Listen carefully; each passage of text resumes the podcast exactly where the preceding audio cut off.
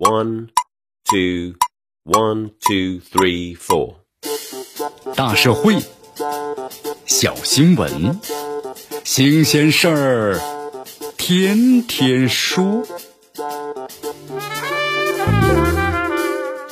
朋友们，你们好，这里是天天说事儿，我是江南。粉丝接机啊，又现闹剧。你看，近日呢，艺人这于景天呢，在上海虹桥机场出现的时候呢，有大量这个粉丝聚集啊接机，造成了拥堵，严重影响了其他正常的出行旅客。为了避免拥堵呢，维持秩序的警察就催促于景天赶快离开现场，却引起了粉丝们不满，对警察大喊呢：“别推他！”一月十一日，于景天呢发这个微博，向警察和机场的工作人员和旅客呢致歉。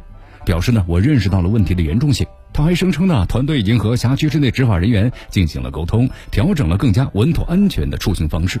这粉丝接机这乱象由来已久啊，其导致航班的延误、粉丝激闹这个事件也是有所发生。如果艺人只是在事情发生之后道歉反思，不仅是无法挽回乱象造成的危害，也难以阻止下一次接机乱象的发生。有些粉丝从此类接机中啊找到了刺激，而且呢还会效仿。因此，不少网友们呢都呼吁，粉丝接机应该被禁止了。这机场的航站楼属于是公共空间，那么除了这个买票乘飞机的旅客之外，所有人都应该站在呢航站楼的登机口之前的公共区域活动。而且呢，普通的旅客也有合理接机的需求。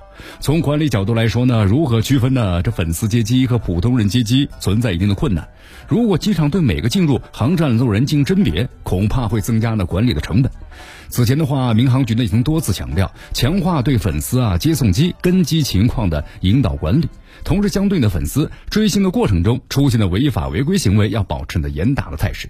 被公安机关处罚的违法人员将被视情况，那么列入呢严重失信人的名单，限制其乘坐呢民用航空器。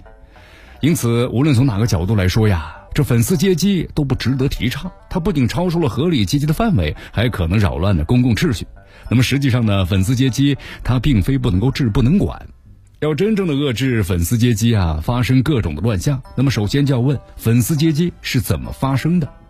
一个旅客什么时候出现在机场，他的行程怎么安排，属于个人隐私。只要这旅客本人没有呢有意的泄露公开，那么掌握这旅客信息的机场航空公司也要切实尽到呢信息保护的义务。那么任何人的行程都不可能被轻易外界所掌握，所以如果不知道你心爱的哥哥何时出现在机场，那么聚众接机也就成了不可能实现的事。因此的话，这粉丝接机看似是粉丝团呐自行所为的，但其背后呢，有可能存在着艺人团队的诱导。